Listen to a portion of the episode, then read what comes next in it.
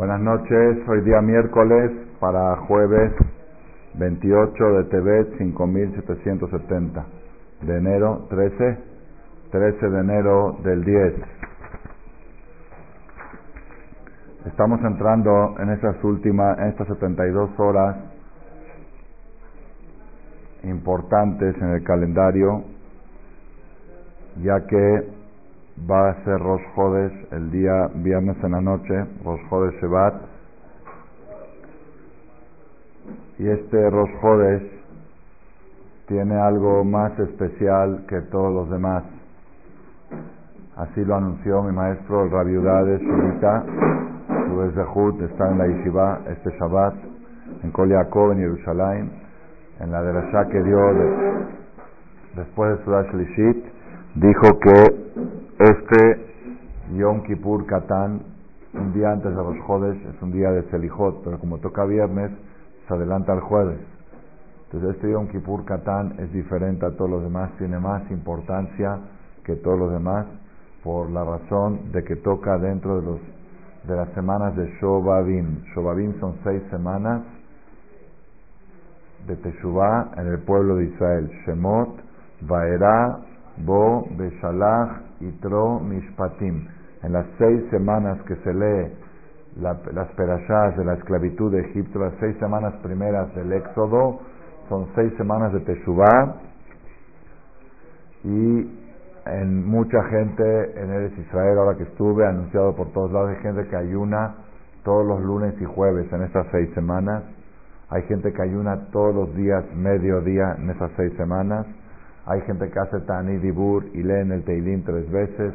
Aquí también la costumbre de dejar la vez que dentro de las esas seis semanas hacen un día de ayuno de palabra en Maguen David un domingo y leen el Teilim tres veces durante los días de Shobabim, que son días especiales de Teshuvah. Y tuve el Zehut el domingo en la mañana de estar en el Kotel, en un minyan de Batiquín, donde reza de Hazán ahí, un Hazán muy cabalista y sí, me impresioné de la forma de rezar. Me dijeron que así rezan los días de Shobabim, este, como que están más conectados con, con el cielo. Son casi, casi, se puede decir, es una competencia de Jode Shelul. Jode Shelul son seis semanas y Shobabim también son seis semanas de Teshuvah, especialmente para pecados relacionados con temas de mujeres, temas de sexo, es tikkun en estas en estas seis semanas. ¿Por qué estas seis semanas son propias para hacer tikkun específicamente de ese tipo de pecados? No sé si lo voy a explicar ahora. No sé si lo voy a explicar ahora porque no, no, no es el tema que preparé. Pero sí son seis semanas especiales. Entonces, en estas seis semanas, el día de Yom Kippur Katán, que es un día antes de Rosh Hodes, que siempre es el Ijot y es día de Teshuvah, por se llama Kippur Katán, Kippur en chiquito, entonces, cuando toca, eh, cuando toca en Shobabim, es más fuerte porque son seis semanas de Teshuvah y dentro de ellas siempre toca un Rosh que es Rosh Hodesh Shevat, es un, es un, este, un día especial. Y este año, como tocó viernes a la noche, se tiene que adelantar al jueves, prácticamente se puede decir que tenemos 72 horas de Teshuvah. Jueves, y si de esta noche empieza, que es el día de Selijot, mañana vamos a hacer Selijot a las 4 de la tarde aquí con Minja, dura una hora Después el viernes, que es el mero día de víspera de Rosh que no se puede ayunar porque es viernes. Y en Shabbat, que es el mero día de Rosh dijo el Rabá de ese Shabbat también en la ciudad el, la capará en realidad llega en Shabbat mismo, como dice el Pasuk en la tefilá, Rashejo Lashim, la ameja natata zeman capará El Rosh es el día de la capará. Parecería como que lo que hacemos previo a Rosh es prepararnos para recibir la caparada de Yom Kippur el día de los jueves, como la víspera de Kippur, que encendemos velas y todo eso, para recibir el perdón en el día del perdón. Entonces, por eso digo que tenemos 72 horas muy importantes en el calendario a partir de esta noche. Y cada uno tiene que procurar hacer algo especial, algo especial eh, mañana algo, algo especial de Teshuvah, cada quien según su nivel. El Rabades en la Yeshiva anunció que va a ser toda la Yeshiva ayuno de palabra obligatorio, tanto en el comedor como en el Beta Midrash. Va a ser un día que no se va a escuchar ni una palabra más que Torah y Tefilá. También anunció que pide por favor que haya 10 bajurim de la Yeshiva, de los, por lo menos que ayunen ayuno completo de comida, porque van a sacar el Sefer Torah en la tarde como se sacan los ayunos. Van a hacer con Baijal Moshe. Y después me enteré, también pidió el Rab de que todos los alumnos que, pensaban salir Shabbat a su casa, para visitar, a veces en Shabbat, cada cuatro Shabbat salen los Bajurim a ver a sus papás, a sus casas que este Shabbat lo posterguen, aunque les tocaba salir, que lo posterguen para el próximo, ya que es un Shabbat tan importante de Rosh Hodesh. Y además, en el camino, cuando iba de Israel a Madrid, me enteré en las noticias de que el rabino principal de Israel anunció que por favor mañana sea un día de Teshuvah general a nivel mundial por la situación de falta de lluvias que hay en Israel. Ahí estuve yo ahí, me fui con ropa de invierno, y era verano, verano me tenía que quitar el saco en la calle del calor que hacía. No es normal para esas épocas y en Israel el tema de las lluvias en el invierno es indispensable para tener agua potable para poder sobrevivir el verano. Entonces van a hacer mañana también ayuno general, global, mundial para la, situación de Israel. Y por supuesto no podemos ignorar especialmente eh, la comunidad de México que ha sufrido una tragedia tan grande como la que estamos padeciendo esta semana, de ver 22 personas sentados en el suelo, en una misma casa, en una misma familia, cosa muy dura, muy dura para la comunidad. Por supuesto, eso que nos compromete más a tomar con más responsabilidad el día de Yom Kippur Katán de mañana. Cada uno tiene que procurar de hacer algo, algo He sabido que en los días de Shobabim, que son días de Teshuvah, también son días que lo aleno en la historia, yo tengo registrado desde muchos años, lo aleno que pasan tragedias. Son, son peligrosas, son frágiles a que puedan pasar tragedias. La causa es no, no porque es una fecha negativa, sino, sino por ser que es una fecha de Teshuvah y la gente está indiferente, cuando la persona está indiferente en épocas de Teshuvah, eso provoca un peligro. Como que Dios dice, no te das cuenta lo, lo, delicado que son estas fechas y tú estás haciendo las cosas normal, tu vida normal. Entonces eso, eso Barminan provoca cosas arriba, acusaciones y por eso es muy importante aprovechar el día de mañana hacer Teshuvah, cada quien según su nivel. La persona que pueda ayunar el día desde las 6 de la mañana hasta las 7 de la tarde, se puede parar uno desayunar temprano. La persona que quiera ayunar mediodía hasta la una y media, la persona que quiere ayunar hasta el Serijot, que es a las 4 de la tarde aquí, o la persona que no puede hacer ni una de estas cosas, entonces que haga algo diferente, que diga mañana me voy a poner Seniut, mañana me voy a cubrir la cabeza, mañana voy a leerme el Teilim, voy a hacer algo como si fuera, hace cuenta que es Shabbat Chuba, que es antes de Kippur, por lo importante y lo trascendental de todo lo que hemos explicado, uniendo a esto que México está conmovido como dice el Pasuk en Eclesiastés, dice.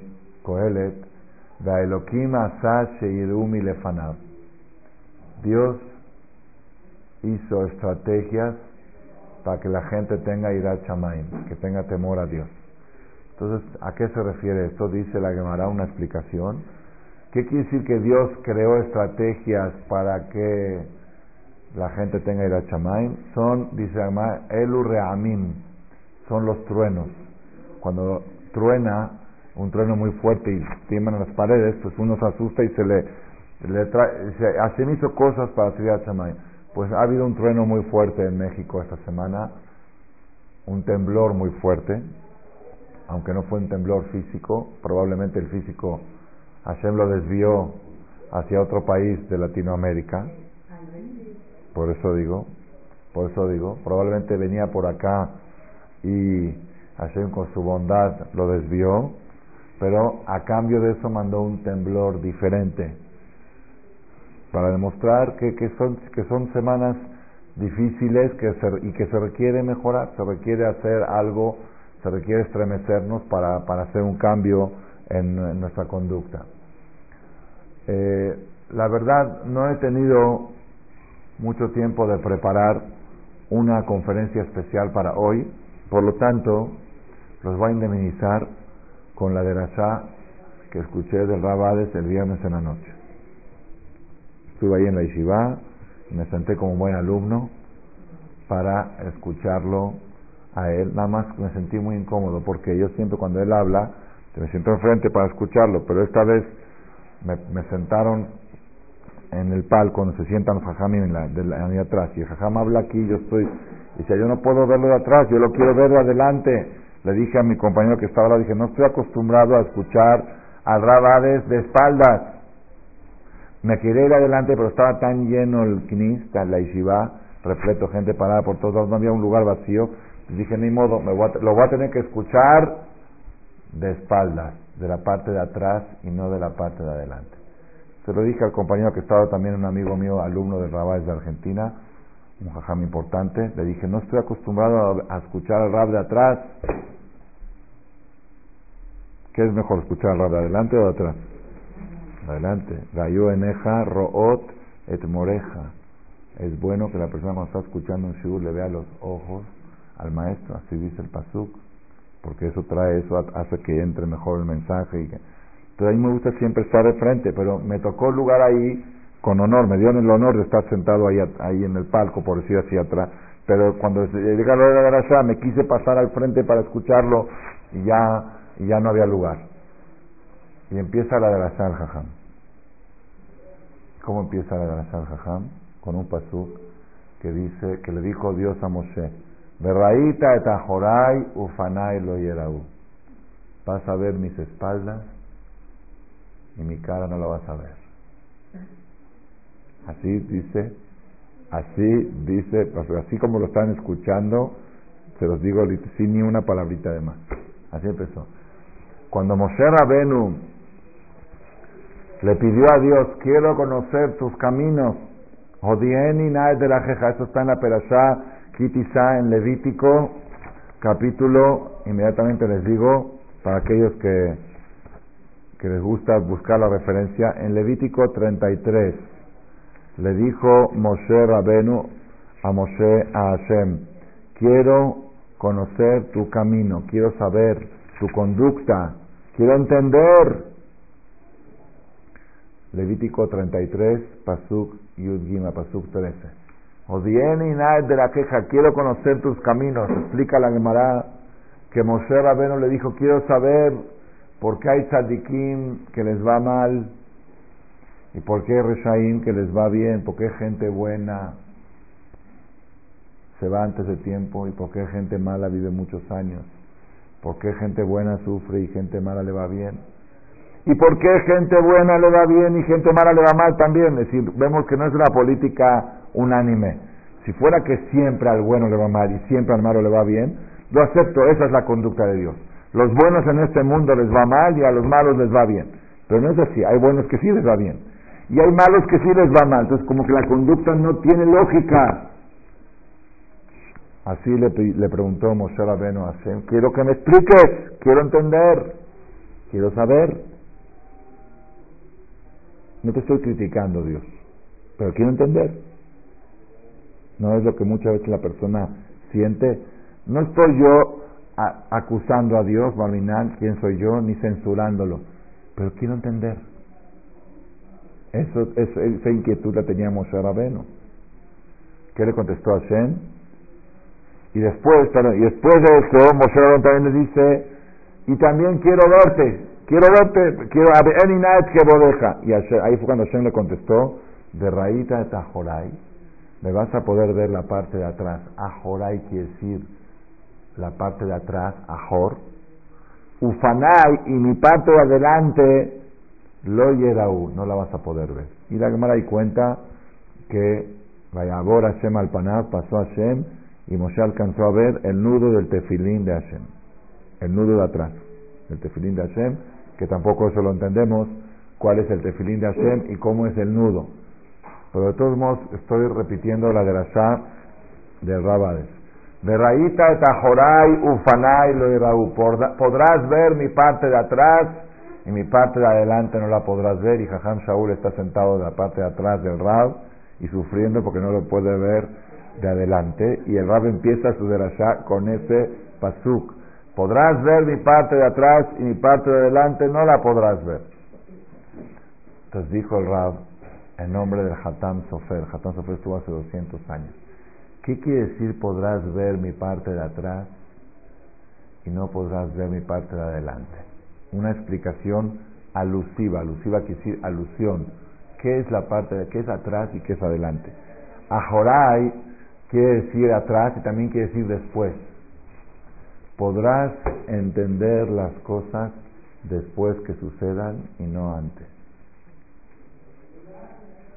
Ufanai, en el momento que suceden las cosas, no las vas a poder entender. Pero después que sucedan a cuando venga el Mashiach y yo pase la película, va a haber un cine, cuando venga el Mashiach va a haber un cine que se va a llamar el cine del Mashiach. La entrada va a ser gratis, la pantalla gigante va a ser el cótel, supongo. Ahí, ahí debe ser donde van a estar reunidos todos los espectadores y Hashem va a pasar la película de seis mil años. Desde Adam Arishon, todos los detalles. Y por qué a este se le murió un hijo joven, y por qué a este, y cómo se relacionaba esto, cómo iba esto construyendo el otro. Esto lo vas a ver, le dijo Hashem, atrás, al final. Ufanay, pero en la cara, adelante, al frente, lo era uno, no lo vas a poder ver. Eso le contestó Hashem a Moshe. La respuesta a todas tus preguntas las sabrás al final de la película, no al principio. Esa fue la de la Shah de el Rab Yehuda Ade Celita el viernes en la noche. Luego continuó, este mismo mensaje lo continuó hablando de lo que estaba tratando la Perashá, que Moshe se quejó con Dios en la esclavitud de Egipto. porque La esclavitud estaba muy dura, muy difícil, muy difícil, no tenemos idea. leí un libro que salió en Israel hace unos años, para leerlo la noche de Pesach, y ya no lo pude leer porque ya aparecía la noche de Tisha B'Av. El que ve la historia real de lo que fue la esclavitud de Egipto es competencia con los campos de concentración de Hitler. Y hasta cosas peores.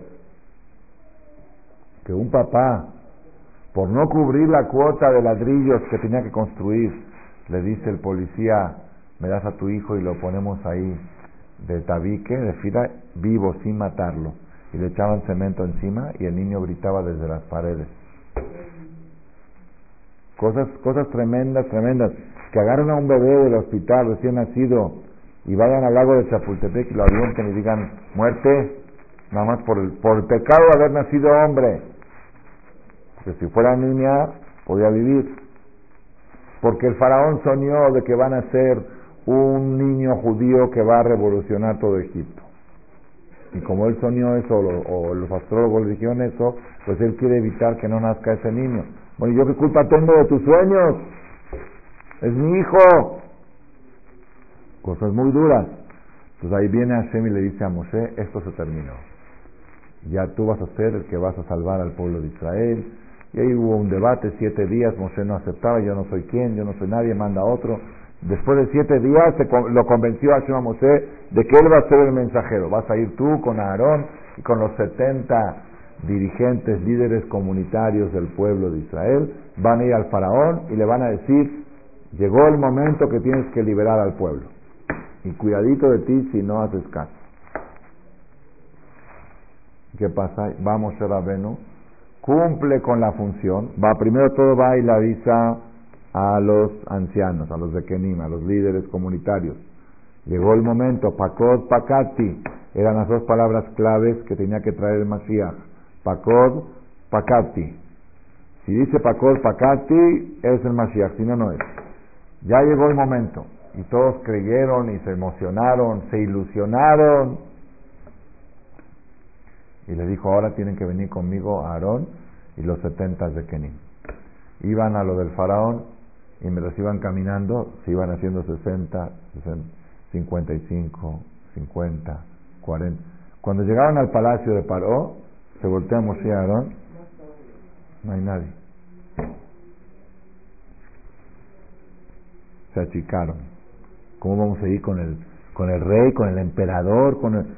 Al principio se emocionaron todos, eso es un problema, ¿no? Eso es un problema cuando alguien quiere hacer algo bueno y todo, sí, vamos, vamos, vamos, tienes que estar dispuesto a quedarte solo. Muchas veces te dejan solo, ¿sí? Y así, entonces llega Moshe y Aarón y le dicen al, faraón, eh, traemos una misión de Dios, así. Dice Paro, yo no conozco a ese Dios, yo no sé quién es ese Dios, a mí no sé de qué me están hablando.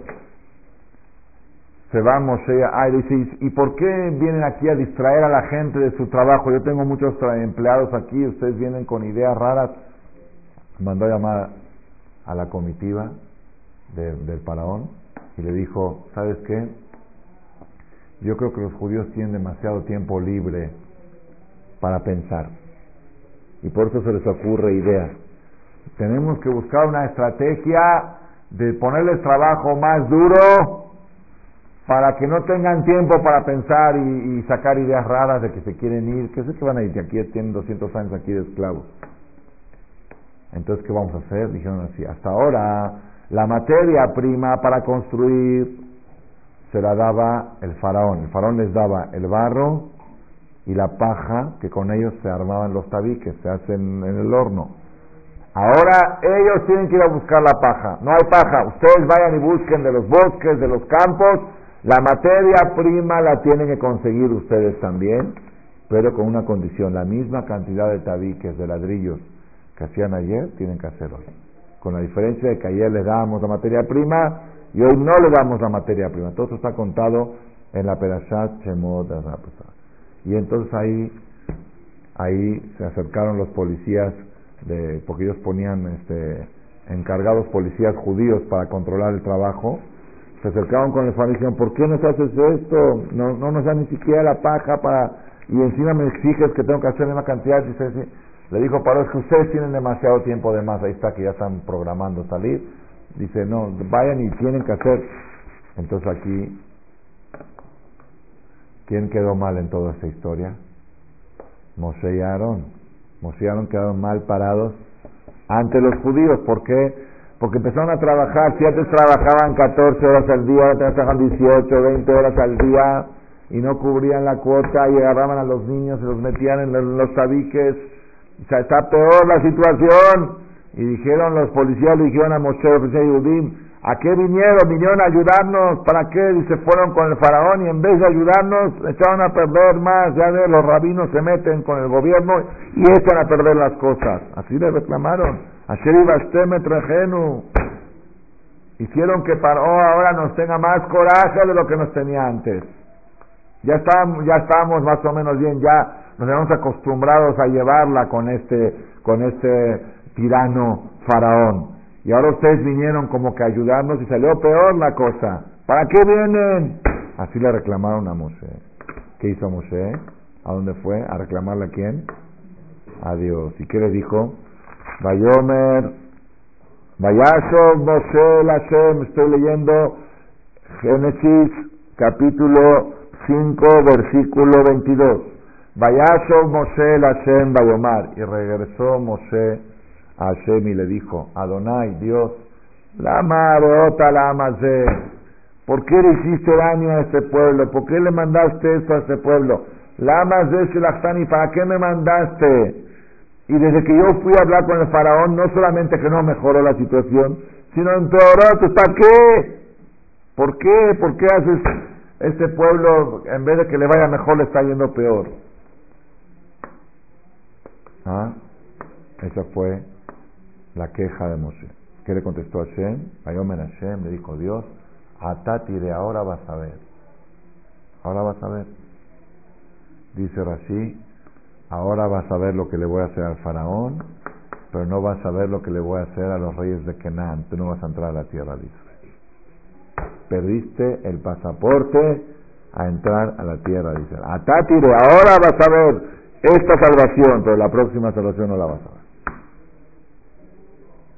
¿Por qué? Porque sigue la perashá siguiente. Porque Vaerá el Abraham, Isaac y Jacob, con Abraham, Isaac y Jacob, yo les prometía cosas y no les cumplía. Y nunca se quejaban.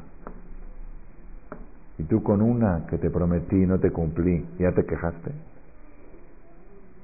Abraham le prometí, vete de la tierra de aquí, vete a la tierra de Canaán y te va a ir muy bien. Llega allá y hay hambre, no hay pan para comer. Tiene que ir a Egipto. Va a Egipto, le secuestran a la esposa. Y Abraham nunca dijo nada. Jacob, golpe tras golpe tras golpe, mudo. ¿Y tú a la primera? ¿Tan chiqueado eres? ¿No aguantaste una prueba? Ahora vas a ver, pero en el futuro no vas a ver.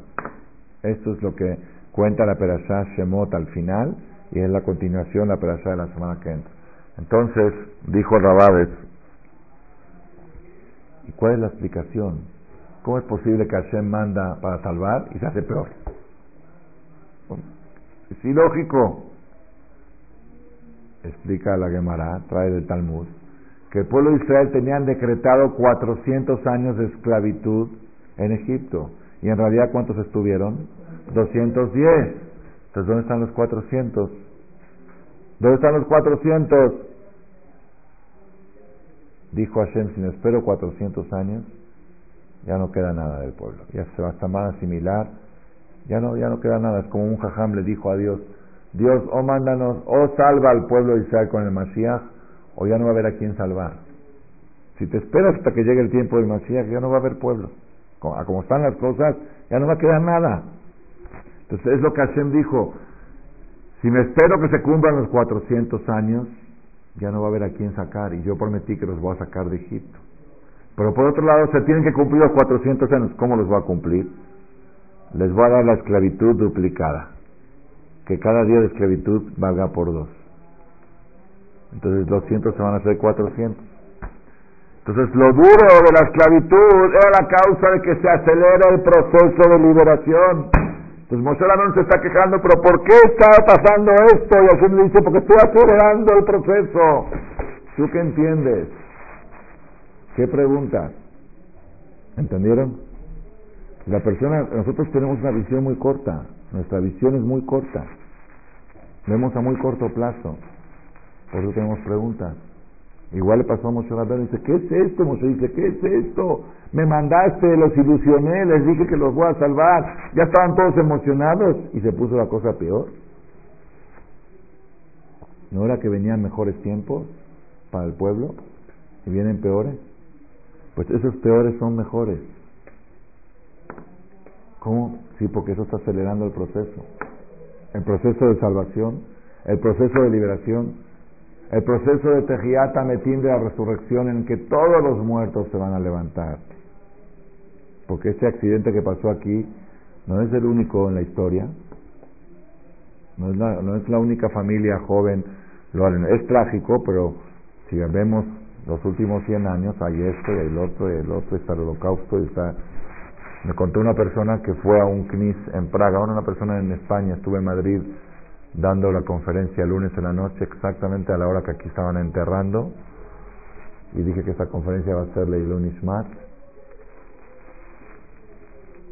Me contó una persona de ahí que estuvo en Praga, fue a visitar eh, Europa, o, o, no, no, perdón, en Budapest, en Hungría, y fue a visitar una sinagoga y al lado de la sinagoga decían que ahí no pueden entrar los Kohanim. Porque cuando vinieron los nazis, concentraron, no sé, a 10.000 personas ahí, hicieron una fosa común, les hicieron excavar a ellos su fosa común, o papás, hijos, nietos, todos, y les echaron tierra encima, y quedó.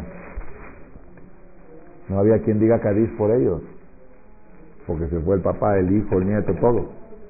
Entonces, si queremos, si queremos saber las tragedias que pasaron en la historia, en los últimos 100 años, son tremendas, y accidentes por acá, y familias enteras por acá, todo, todo eso, tenemos que saber que es, las preguntas las tenemos los que tenemos visión corta, visión corta.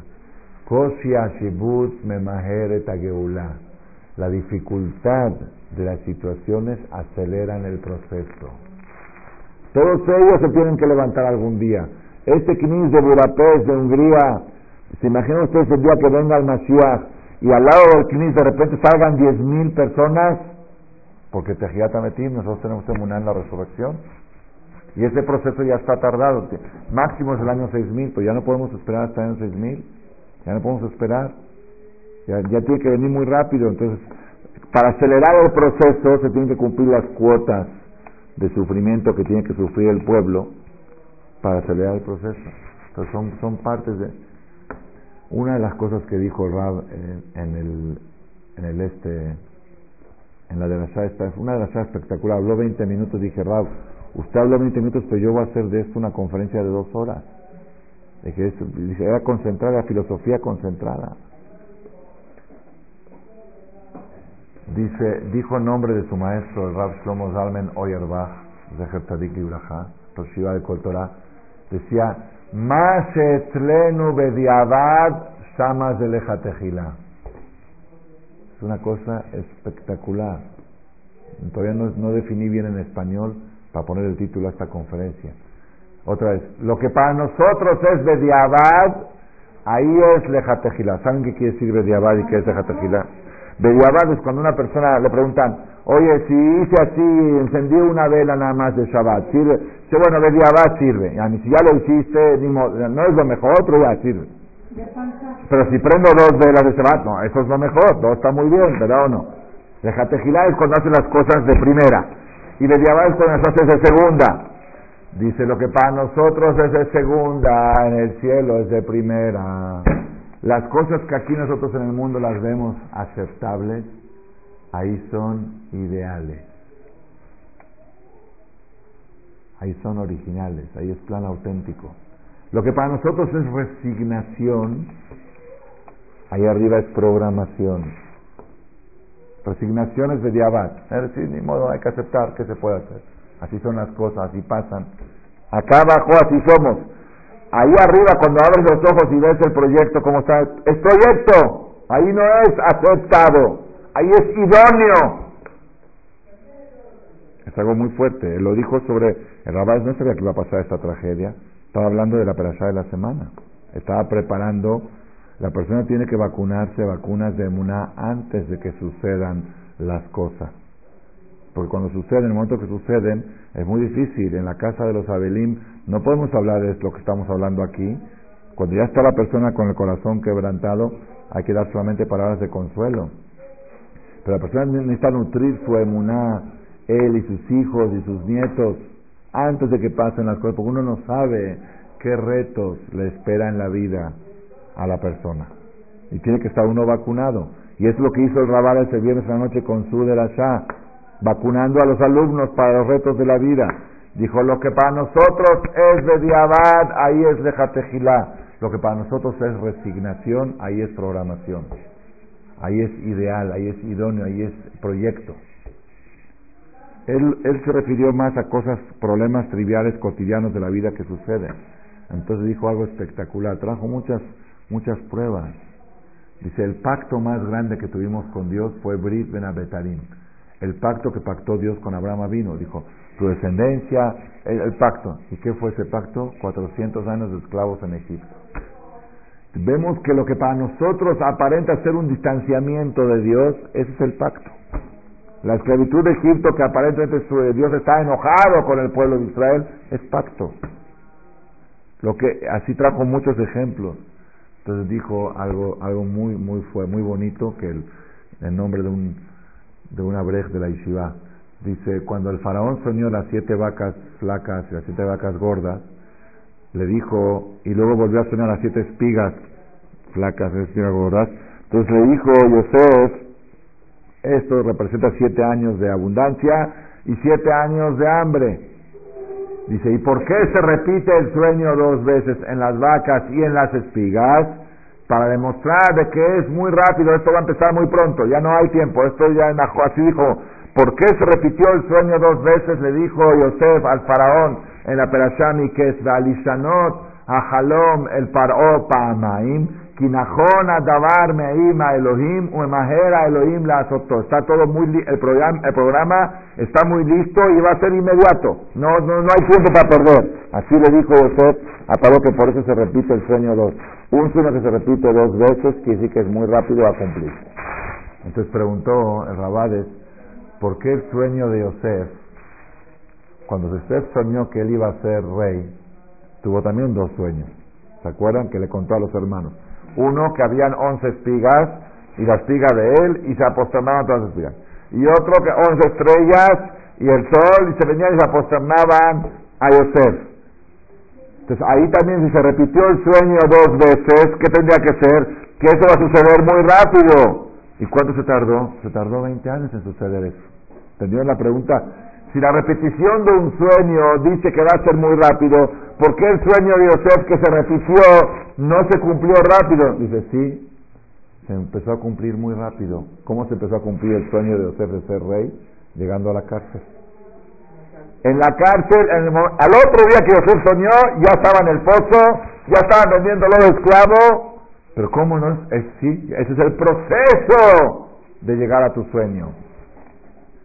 La persona, está, Yosef está viendo en el pozo con alacranes, con víboras, el esclavo, el calabozo, un año, dos años, tres años, todo es el proceso para que llegues a ser rey. Dijo, así tenemos que ver todos los problemas de la vida. Todo es proceso. Todo tiene un, por, un objetivo. Todo va a llegar a algo. Todo, se va, todo va, va a derivar en algo. Y por último, dijo más cosas el rap, pero ya no me da tiempo de decir todo lo que dijo. Por último, dijo, en nombre de un tzadik, dice, la persona tiene que tener mucho cuidado de no cometer el error que hizo Moshe Rabenu en preguntarle a Dios por qué. Dice, ¿por qué no hay que preguntar por qué? Porque el que pregunta por qué corre el peligro que Dios lo llame para darle una respuesta. ¿Entendieron?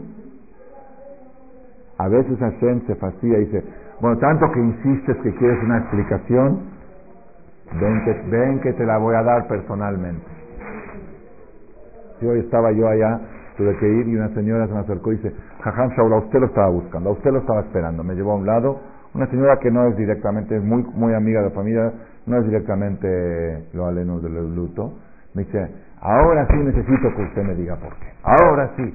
Gente buena, gente religiosa, gente de mis voz, gente de... Ahora me va a decir por qué no lo voy a soltar hasta que no me diga y lloraba y lloraba. Le dije, no lo vuelvas a repetir, por favor, porque corres el peligro. Yo no te voy a dar ninguna respuesta, porque no la tengo. El único que la tiene es Hashem. ¿Quieres que te la conteste Barminal? Aquí no hay respuesta. Sí, le dije, no, le dije, lo dije lo de Rabades. Le dije, acabo de llegar de Israel y lo que escuché de Rabades el viernes de la noche, no preguntes por qué para no correr el peligro de que te contesten. Mejor que no te contesten. Mejor dile a Dios, yo no tengo duda de que tú sabes lo que haces. Y que a ti no se te escapa nada, que aquí no es cosa ni del piloto, ni del mal tiempo, ni de porque se fue, y más que tres helicópteros antes y, dos después fueron y llegaron a su destino. Así que basta de buscarle vueltas. Aquí sabemos que a Dios no se le escapa nada, aquí nadie tiene la culpa, Aquí es una cosa que Hashem la hizo y yo sé que tú no te equivocas. ¿Cómo? ¿Por qué? En este momento no me interesa saberlo. Cuando llegue el momento yo sé que lo voy a entender. Verraíta de Tajoray, vas a ver mi espalda, pero no vas a ver mi cara. Vas a poder ver las cosas después, cuando te enseñe toda la película y no la vas a poder ver antes, cuando suceden. No quiero, dice, dicen los fajamín, cuando hay emuná, cuando hay fe, no hay pregunta. Y cuando no hay fe, no hay respuestas. Todo es pregunta. O nada más esto es pregunta. Tú sabes por qué el holocausto, tú sabes por qué niños se mueren recién nacidos, tú sabes por qué esto, tú sabes por qué se cayó un autobús en Israel, un atentado, esto, tú sabes miles de cosas que Es decir, si hay emuná, no hay preguntas. Si no hay emuná, es la única pregunta que tienes lo de esta semana. Es la única que hay en la historia. Ay, recién naciste y apareces un recién nacido. ¡Ay, mira! Te agarra un libro y ve la historia del mundo y vas a ver las tragedias que pasaron en la historia. Entonces, cuando hay una, no hay preguntas. Y cuando hay esa, no hay respuestas. Cuando no hay una, no hay respuestas. Eh, escuché una vez del Rab, el Rab Galinsky contó que en la época de Stalin, Stalin comunista de Rusia, una de las ideas del comunismo era erradicar la fe en la religión, en cualquier religión. Ellos estaban en contra. Para ellos la religión era el comunismo. Tu la madre es la patria. Si no hay nada, no hay Dios, no hay mundo, no hay primer mundo, no hay último mundo. Para ellos todo es este mundo y todo es el comunismo y todo es la bandera roja. Hacia Stalin era la Borazará, no hay nada. Entonces tenían que erradicar, que erradicar este, la, la, fe, la creencia religiosa de la gente, tanto de judíos como de no judíos. Entonces tenían encargados especiales, así como, así como, como este, conferencistas que mandaban a todos los pueblos para quitarles las ideas de, la creencia en un Dios y nada más que crean como misioneros para erradicar la fe, la fe en, todo, en, todo tipo de creencias religiosas. Entonces ellos iban a un pueblo y reunían gente, goim y todo católicos, y venían y les explicaban si es, si es cierto que existe Dios, por qué esto, por qué lo otro, por qué lo otro, para que la gente ya deje de pensar en Dios y que piensen nada más en Stalin y en el comunismo. Entonces cuentan que había, entre el público goim, había ahí dos Yehudim que estaban escuchando esa conferencia, estaban obligados, si no los mataban. Todos tenían que asistir. Entonces el tipo estaba hablando y hablando y hablando, media hora, una hora explicando de que no hay Dios, que si hay Dios, ¿por qué esto? Y si hay Dios, ¿por qué lo otro? ¿Y por qué pasa esta cosa? ¿Y por qué pasa lo otro? Dice el Señor, ¿alguien tiene alguna pregunta que preguntar? Todos callados, sabían que era peligroso preguntar también. Sigue diez minutos más. ¿Alguien tiene algo que preguntar? Este judío se cansó dijo, sí, yo tengo una pregunta que preguntar. Dice, yo quisiera saber, señor eh, conferencista, profesor, este, ¿cuál es el alimento ideal para las vacas? ¿Qué comen las vacas? Este dijo, ¿qué tiene que ver esto con la conferencia? Dice, bueno, pero ya para sacarme de va a decir, la vaca come pasto. Bueno, sigue hablando el conferencista y contra Dios. Dice, ¿alguien tiene lo que preguntar? Sí, señor profesor, perdone, ¿y qué es lo que comen los chivos? Los chivos, dice, ¿qué tiene que ver? Los chivos comen pasto. Sigue hablando diez minutos. ¿Alguien tiene que preguntar? Sí, señor profesor. ¿Y qué es lo que come otro animal? Esto ya se, se ya, ya no aguantaba más. Después de la, la cuarta dice, ¿alguien tiene que preguntar? Sí, ahora tengo una pregunta fuerte, profesor. Si la vaca come pasto y el chivo también come pasto y el otro animal también come pasto. Perdón, con perdón de ustedes, ¿por qué la popó de ellos se ve diferente? ¿Por qué la de la vaca se ve así y la de la esta se ve, y la otra se ve así? Se maestro el conferencista dice, dice ¿qué me estás preguntando a mí de, de suciedad de animales, excremento de animales? Yo que entiendo de eso, ¿qué me, qué me estás mezclando? Le dice, así le dijo, conferencista idiota. Así le dijo, si en popó de animales no entiendes, ¿vas a hablar de Dios? Así le dijo, ni el excremento de los animales lo entiendes, ¿vas a hablar de Dios? Así cuenta con todo Rav Galinsky la, la lección que le dio este judío. ¿Qué entendemos nosotros? No entendemos nada. Ni siquiera una mosca entendemos. Vamos, ahorita, ahorita tengo pregunta contra Dios. Parecería como que el mundo empezó ayer. Entonces, eso, cuando hay emuná no hay preguntas, y cuando no hay emuná no hay respuestas. Eso es lo que aprendemos de la perashá. Lo que aquí abajo es de diabad, ahí arriba es lejatejilá.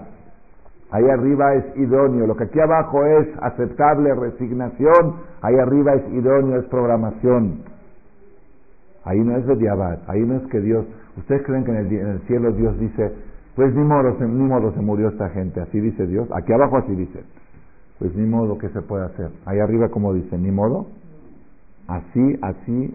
Es lo mejor que podría suceder. ¿Cómo? ¿Por qué? No entiendo. Cuando veamos la película lo vamos a entender. Eso, eso se llama emuná. Hay una historia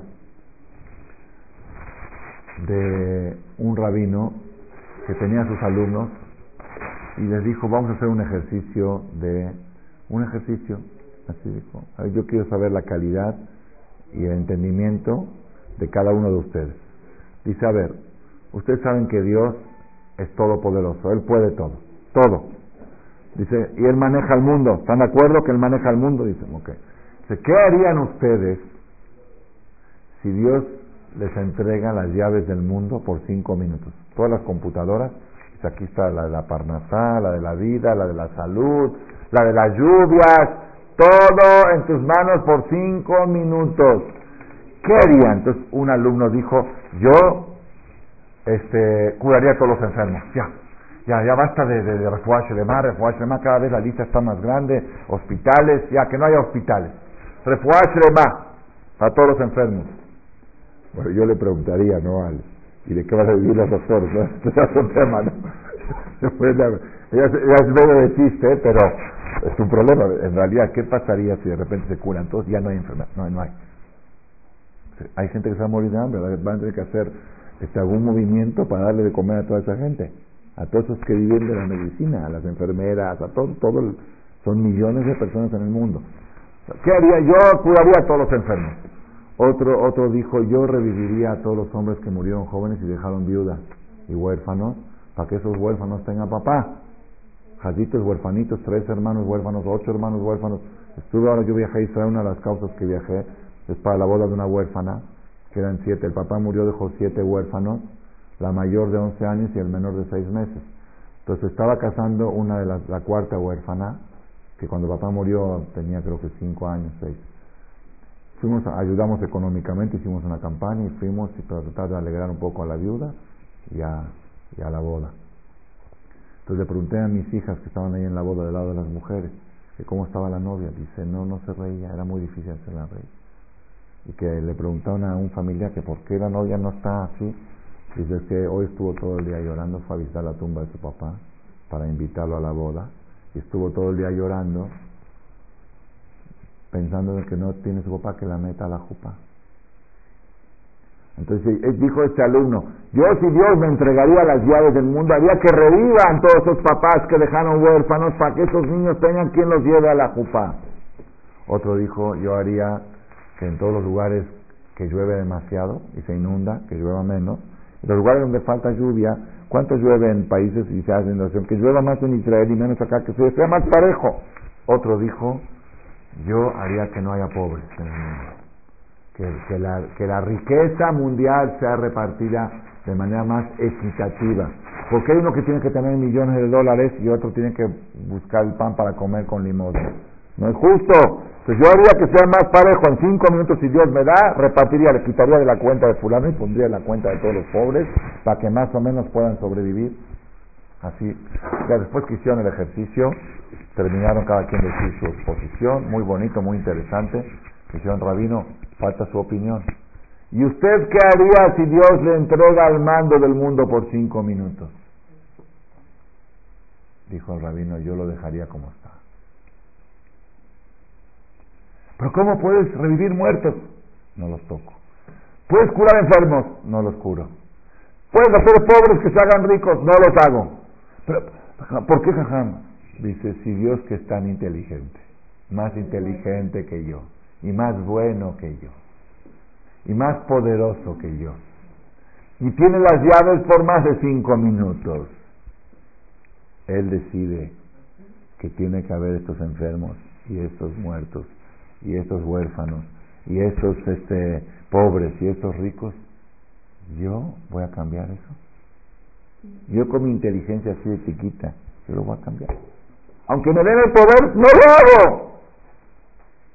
Eso es emuná, eso es fe. Tú te crees más piadoso que Hashem, te crees más bueno que Él. Eso es, eso es emuná, eso es emuná la, la, dice el Jobat Levavot que base, base de la emuná es saber que no hay, no hay alguien en el mundo que te quiere más que Hashem. No hay ni tu papá, ni tu mamá, ni tus hermanos, ni tu marido, ni tu... No hay alguien en el mundo que quiera tu bien y que te tenga lástima y que esté al pendiente de ti más Hashem. No hay. La gente, digo, nada más para, tener un ejemplo, Dice la Gemara, ¿por qué en el Brit Milá, cuando se hace la seguridad de Brit Milá, y se agarra la copa, no se dice, Nevarech, Eloquenu, Javi Mono, en la boda, cuando hay Sheba Berajot, y en las bodas también, cuando hay Bikatamazón, dice, bendigamos a Dios que la alegría está en su cielo, ¿sí? Shahalo Mishelo, Simcha, Satán de Kalá, ¿Por qué en el tour? Pregunta además, en el tour también es mucha alegría. ¿Por qué en un tour no se dice Nevarech, Nasimjavi, Monos, Mishelo? Dice la Gemara, Porque no puedes decir que hay alegría en el cielo si hay un niño que está dolorido del Brit la de la circuncisión. El niño está gritando y llorando y tú dices, Shasim Javimo, ¿no? Yo les pregunto a alguien cuando va a un Brit, piensa que hay un niño adolorido. Felicidades, mandató, si mató, toma tu regalo, toma tu esto, ¿qué tal? ¿Cómo te fue? ¿A dónde fuiste? ¿A dónde viniste? Ay, Javito, el niño está dolorido. El único que está pensando en eso es Dios. Los jajamín de la Gemara. Por eso vamos a cambiar el texto y no digas así, Javi no. La alegría no es completa porque hay un niño sufriendo. Eso es, eso es Dios, esa es la Torah. Entonces tú ahora vas a enseñarle a Dios misericordia, vas a enseñarle a Él piedad, vas a enseñarle a Él bondad, vas a censurar, vas a tratar de dudar de su, de su, de su justicia, de su bondad. Eso es bueno. ¿Cómo? Y ahora termina con un último más, ¿eh? Eso lo escuché y también me, dio mucha fuerza. Lo escuché hace unos meses en una conferencia. Yo también oigo, para que sepan, para poder transmitir. Dice que había un, un jajam grande en una ciudad, así, tzadik, tzadik grande, que siempre que había problemas, él hacía y todo se resolvía. Si había una epidemia, tefilá y se quitaba. Si había eh, problemas de decretos de, con el gobierno, eh, hacía tefilá y se quitaban. Cualquier guerrera, cualquier problema, él rezaba, el tzadik ahí rezaba, ayunaba y se quitaba. Falleció el tzadik, 120 años, y empezaron a venir los problemas y no hay no hay quien ayude. Y venía un problema y venía otro y venían enfermedades y se moría gente y accidentes y cosas. Entonces todavía iban a la tumba de él, por favor, no dicen que los sadiquín son más grandes después de muerte que en vida, ellos tienen más fuerza de tefilá después de morir que en vida. Así se llama que Dolim Sadikim Bemitatam Yotel Behayehem. Entonces, ¿qué pasa? Una noche le vino en sueño al rab de la ciudad y el rab le preguntó, ¿por qué cuando estabas vivo siempre había un problema pedía y se resolvía. Y ahora que te moriste, no, es, no son mejores los tzadikim. ¿Por qué ahora, cuando hay problemas, no los resuelves desde ahí arriba? ¿Saben qué le contestó? Porque cuando yo estaba ahí abajo yo veía problemas y los resolvía. Cuando estoy aquí arriba no veo problemas. Aquí arriba no se ven problemas. Yo veo todo lo que está pasando abajo y no veo que ahí abajo no hay ningún problema. Pero ¿cómo no problema? Se está muriendo este, se está muriendo. Aquí arriba, lo que hay abajo se veía problema, aquí arriba no se ve problema. Yo rezo para resolver problemas, aquí arriba no se ve que abajo hay problemas. Es lo que dijimos antes, lo que aquí abajo es aceptable, ahí arriba es idóneo. Lo que aquí abajo es de diabad, ahí es lejatejilá. Entonces yo cuando vivía abajo veía una situación que hay que rezar a Dios, por favor, Dios, ayúdanos, sácanos de esta. Cuando yo lo estoy viendo desde ahí arriba estoy viendo que esto es lo mejor que puede pasar. Ya no rezo. yo creo que lo conté aquí en esta, en esta, no me acuerdo si lo dije, estuvo un Shabbat en Polanco hace unas semanas y habló un jajama y el viernes un jajam de Israel. Dijo algo espectacular, en el nombre de Rabbi Yosef Haim Sonnenfeld. Algo espectacular. Dice, cuando Isaac pidió que quería tener hijos, tenía 20 años de casado y no tenía hijos, él y Rebeca, Isaac y Rebeca la Perashat Toledot, y rezó y Abraham, Isaac en una esquina y Rebeca en otra esquina, dice el Pasuk, Vayeater lo hacen, finalmente tuvo que aceptarle Dios la tefila. Dice Rashi que Gisi Vayeater, dice Litpatzer, Payes, como diciendo, a duras penas, Dios le concedió un embarazo a Rebeca. Así, así se entiende del lenguaje de Rashi. Rashi explica, la palabra Vayeater quiere decir a duras penas, como bueno, ya, ya que insistes tanto, te voy a dar un bebé. Ni modo, me lo estás pidiendo con tanta insistencia y con tanto fervor, así se entiende del pasú. Entonces preguntó este jajam, dice, bueno, pues, está bien, yo entiendo que Dios quiere que los adikim le recen, ya te rezó, ¿por qué me tienes que decir que me lo estás dando a duras penas, me lo estás dando por, por insistencia? Dime, Baruch Hashem, ya me ahí está tu bebé. Qué impresionante, qué impresionante. Dice, todos los patriarcas tenían que vivir 180 años. Isaac vivió 180. Jacob vivió menos por otro motivo, porque se quejó, ¿se acuerdan, no? un lugar se quejó, dijo, mi vida fue muy sufrida, por cada palabra le descontaron un año. Eso está en la Dice, pero ¿y Abraham cuánto vivió Abraham? 175 años. Le faltaron 5. ¿Por qué Abraham murió 5 años antes del tiempo normal? Porque su hijo Esab, ese día se había descarriado, cuando cumplió 15 años Esab, se descarrió y se hizo idolatría, adulterio y asesinato el mismo día. Entonces, para que el abuelo no sufra de ver a un nieto descarriado, dijo Dios, me lo voy a recoger a Abraham cinco años antes, porque él prefiere morir y no vivir y ver un descendiente de él en ese camino.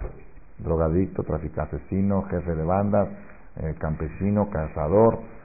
Mejor lo saco del mundo. Así dijo Hashem con Abraham. Entonces, ¿qué quiere decir? Quiere decir, ay, ay, ay, que Abraham vivió cinco años menos para no sufrir ver a un nieto descarriado. ¿Estamos de acuerdo? Ese nieto descarriado era Esab. ¿De qué embarazo nació? Era gemelo de Jacob, ¿verdad o no?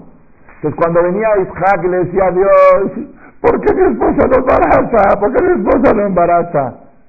Dios decía, porque quiero que tu padre viva más tiempo. Si Hashem le hubiera contestado a, a Isaac cinco años antes, Abraham se iba a años, diez años. Se iba. ¿Entendieron cómo está la cosa?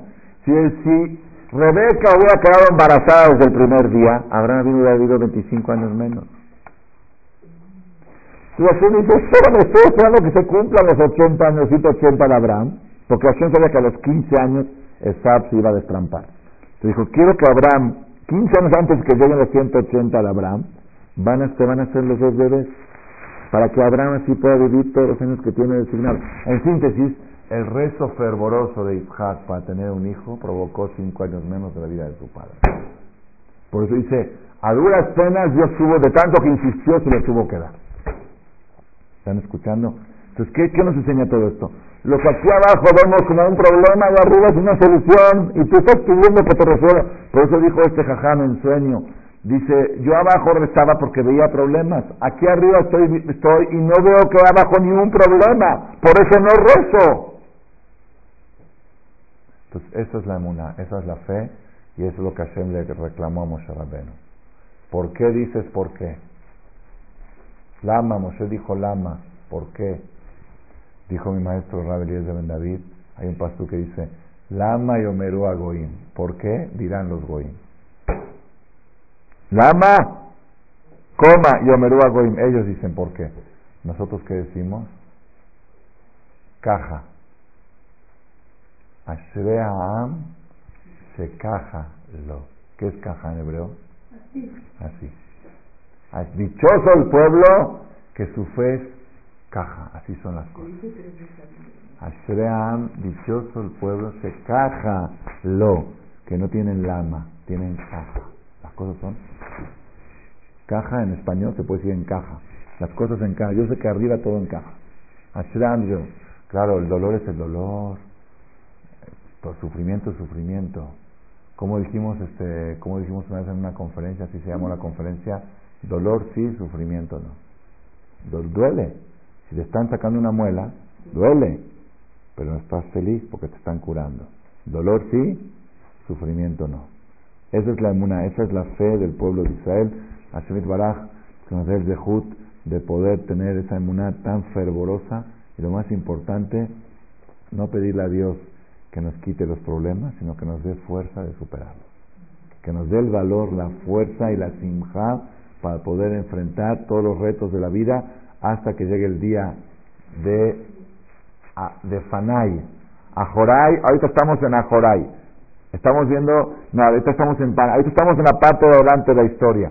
Que llegue el final de la historia, Ajoray, que ahí sí vamos a poder ver y entender toda la película. Amén, queridas.